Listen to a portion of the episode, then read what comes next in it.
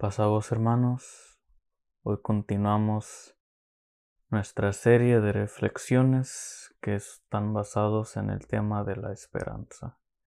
Y hoy nos toca Proverbios capítulo 23, versos 17 al 18. Y le puse como título a esta reflexión Esperanza futura. Bueno, voy a leer los versos y los voy a leer en la nueva versión internacional. Dice, no envidies en tu corazón a los pecadores, más bien muéstrate siempre celoso en el temor del Señor. Cuentas con una esperanza futura, la cual no será destruida.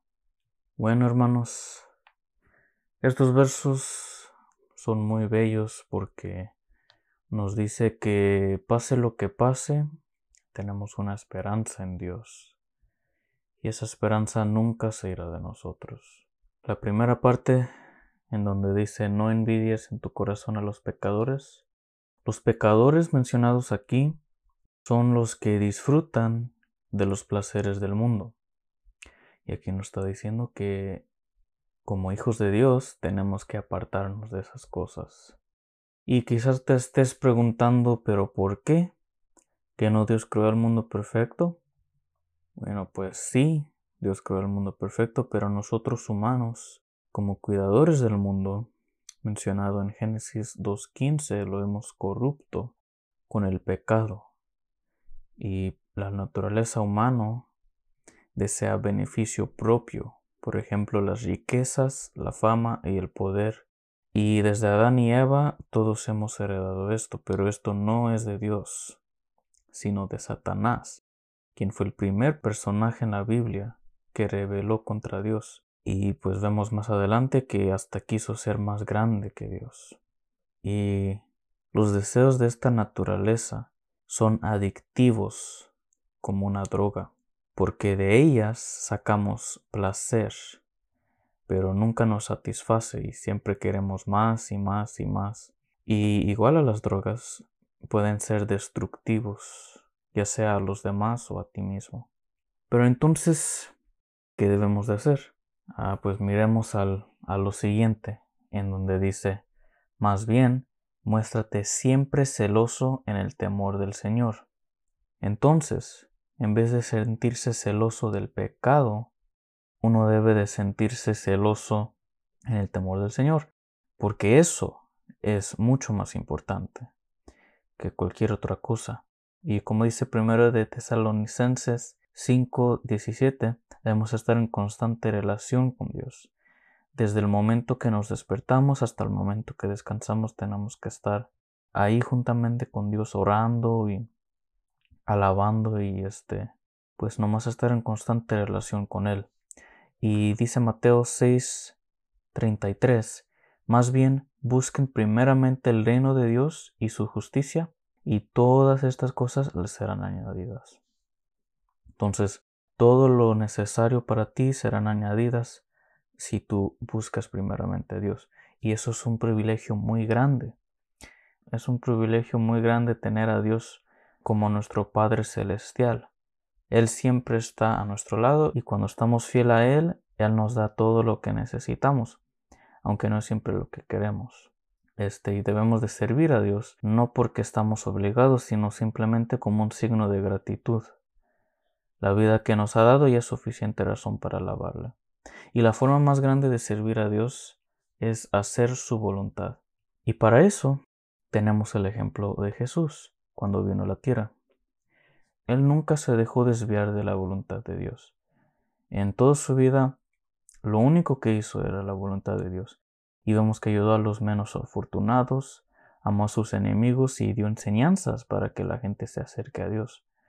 Entonces Dios fue el hombre ideal y debemos de seguir su ejemplo y no el de los pecadores, quienes son fundamentalmente imperfectos.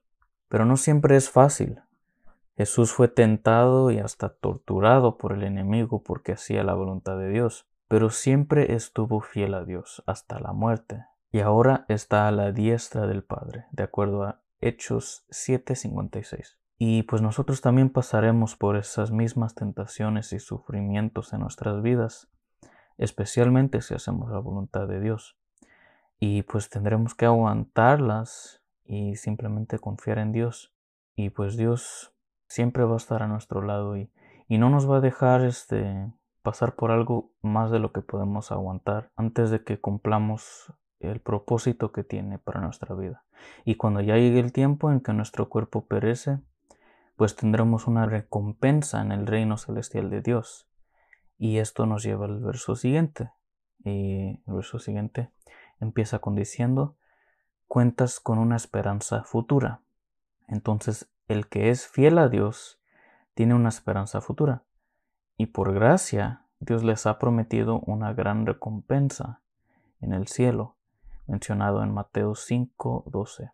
Y si vemos primero de Juan 2, 17, dice, el mundo se acaba con sus malos deseos, pero el que hace la voluntad de Dios permanece para siempre. Entonces, el mundo en que existimos hoy, en que vemos alrededor de nosotros todo lo físico, no es todo lo que habrá de ser. Hay más cosas que vienen en el futuro, cosas que ni podremos imaginar y los que persiguen los placeres del mundo, pues todo lo que disfrutan en estos momentos, todo será en vano cuando venga el juicio de Dios sobre la tierra. Y hasta deberíamos de sentirnos angustiados por esa gente, porque ellos van a ser los que estarán alejados de la presencia de Dios. Pero los que enfocan su mirada en Dios, ellos serán justificados y recibirán la vida eterna en el reino celestial de Dios donde podrán disfrutar de su amor y muchas otras cosas. Por eso es importante compartir el mensaje de Dios con los demás para que todos tengan esa misma oportunidad de poder estar cerca de Dios. Y en esa vida eterna que nos ha prometido Dios, este, seremos transformados en una nueva criatura y ya no habrá sufrimiento o maldad. Ya no desearemos los placeres del mundo, porque Dios nos satisfará eternamente. Y todo valdría la pena cuando estemos en ese lugar santo. Y la segunda parte del verso dice, la cual no será destruida. Y pues nosotros sabemos que la palabra de Dios es final y Él nunca retracta sus promesas. Podemos estar confiados y esperanzados que todo lo que Él dice se va a cumplir. Y el mundo también hace muchas promesas, lo vemos alrededor de nosotros, eh, que promesa las riquezas o la fama o muchas otras cosas, pero no siempre es real. Y cuando sí es real, pues no siempre es bueno para ti. Pero las promesas de Dios son más grandes que cualquier otra y por la fe estamos seguros que sí se van a cumplir. Entonces, al tener nuestro fundamento en la palabra de Dios, tendremos estabilidad y esperanza.